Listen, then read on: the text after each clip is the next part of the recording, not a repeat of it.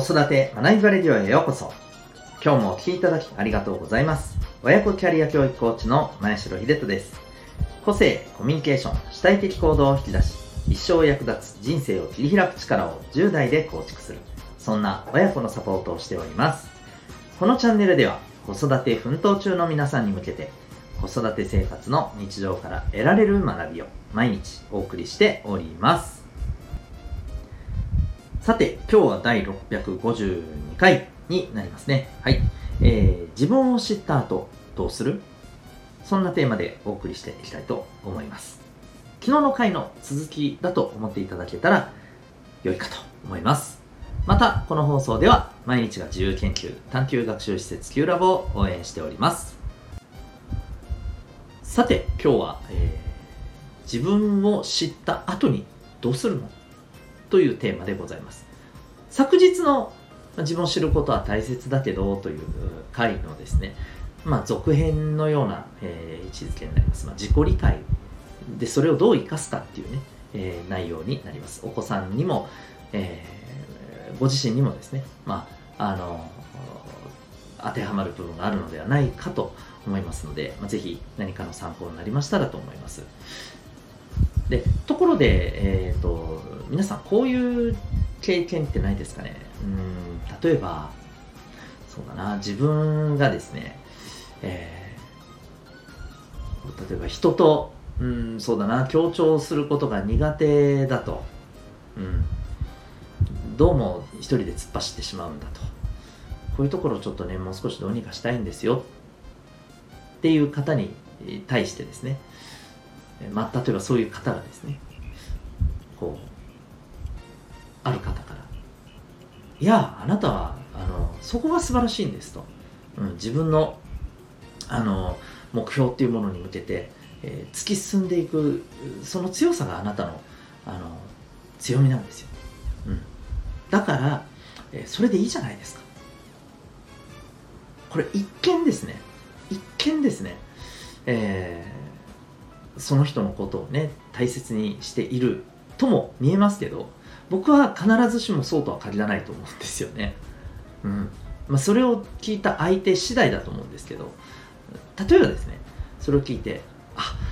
そうですねそれでいいんですね分かりましたっていうふうに、あのー、そこでねファーッとこう自分の疑問が晴れたんであればいいと思うんですけど例えばそう言われてもああまあまあそうそうですね。そうなんですよね。うん。分かりました。みたいな。こういう微妙なあの反応することだってあるわけですよ。でこれどういうことかっていうとその人にとってはうんあのそこじゃないっていうことなんですよね。簡単に言っちゃうと。自分の課題っていうものはあのそうじゃなくて、えー、人人との協調性を取れる自分になりたいんですと、うん、それに対していやあなたはからそうじゃないところがいいんだから突っ走っていいんですよ。って言われてもいやだから自分はそうじゃなくてっていう ところですよね。うん。これあの結構ね多分ね今あの今時あるあるじゃないかと思うんですよ。その人の持ってるものを大切にしましょうっていうところが何て言うのかな行き過ぎるとねこういうことが起きると思うんですよね。どうでしょうかね。皆さんなんか誰かに相談してこんな風なことを返されたことないですか？ってなんかうーんなんか納得いったようないってないようなみたいなね。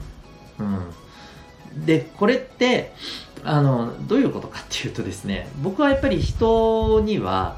えー、2つのこれ思いがあると思うんですよ。こういう自分自身に対して。これ何かっていうと、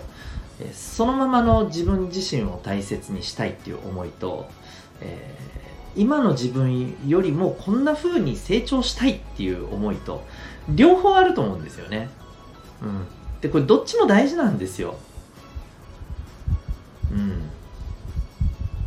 この両方をですねやっぱりバランスよく、えー、自分自身でコントロールしながらえー、そこを大切にして、まあ、そこを満たしながら前に進んでいけるかどうかっていうのが重要だと思うんですよね。やっぱり自そのままの自分自身を認められない環境だと本当に生きづらくなりますしまた一方で、えー、自分はこうなりたいんだっていうねこう成長したい変化したいっていう思いを持ってる人にいやあなたはそのままでいいんですよって言ったところでうーんってしかならないんですよね。うん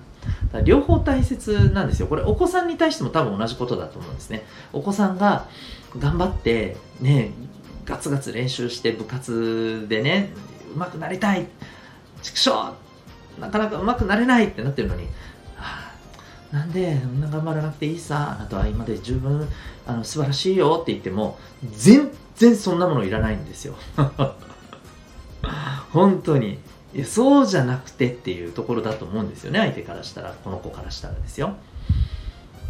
うん。なので自分を知っただけではですね何かっていうとそれだけでじゃあ全てあのよしじゃあ自分はこれでいいんだとはならない。それはなぜかというと、えー、自分はこうなりたいんだっていう思いがその人には、えー、今この瞬間ものすごくあるからなんですよね。うん、や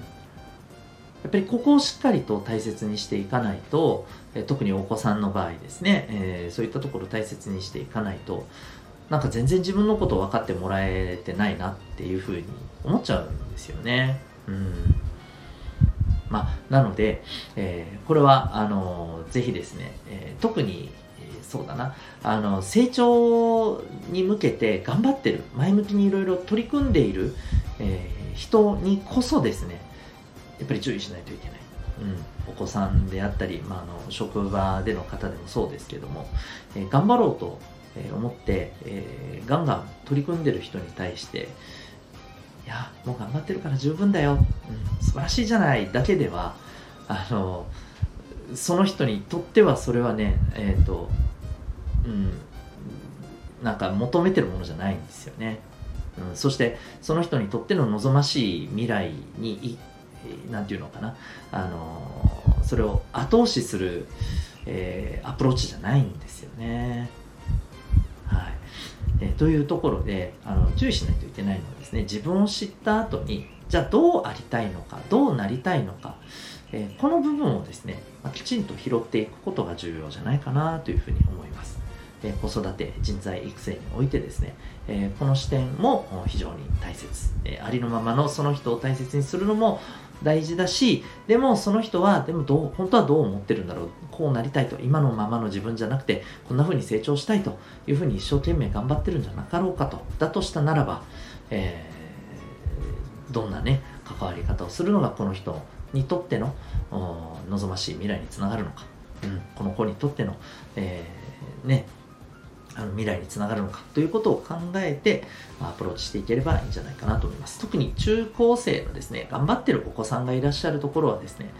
えー、このアプローチ、この視点は重要じゃないかなというふうに思います。ということで、今日はですね、えー、自分を知った後どうするというテーマでお送りいたしました。最後にお知らせをさせてください。えー、まあ、今日のこの最初のところでもですね、えー、少し話をしました。あの協調性が取れないとか、えー、自分自身突っ走ってしまうと。で、あのこれ自体は決してね、えいいとか悪いは正直ないんですよ。これを、あのどう捉えるかその人次第なんですよね、極端な話。うんまあ、自分はもっとこの部分をもう少しあの控えめにして、え逆に、えもっと自分にないえ自分のね、あの、えー、なんか、なんていうのかな、この自分の考え方とか、うん、あの、あり方っていうのを取り入れて成長したいなというふうにね、思ってる、えー、場合もあるんですよね。うん。ただ、あの、人にはですね、やはり、えそれぞれ持って生まれた特性っていうのがやっぱりね、あるんですよね。まず、これ自体は、えしっかりと捉えた上で、で、えそのもともと持っている自然に出せる自分の強みっていうものをどう生かすのか。でその上でですね自分にない、えー、部分をどう、えー、成長させていきたいのか。こういったところをですね知りながら考えていける、えー、そんなあのワークショップを実施しております。それがですね、えー、指紋ナビの体験ワークショップでございます。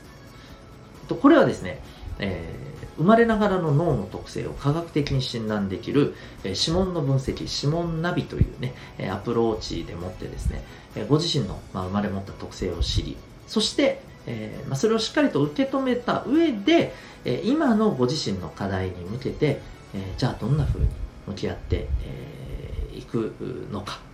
この辺りをですね、えまあ、一緒に考えそして、えー、一つアプローチを見つけてですね、え持ち帰っていただくと。そういう内容になっております。ちなみになんで指紋でそんな脳の特性がわかるのかと、えこれ占いか何かですかと、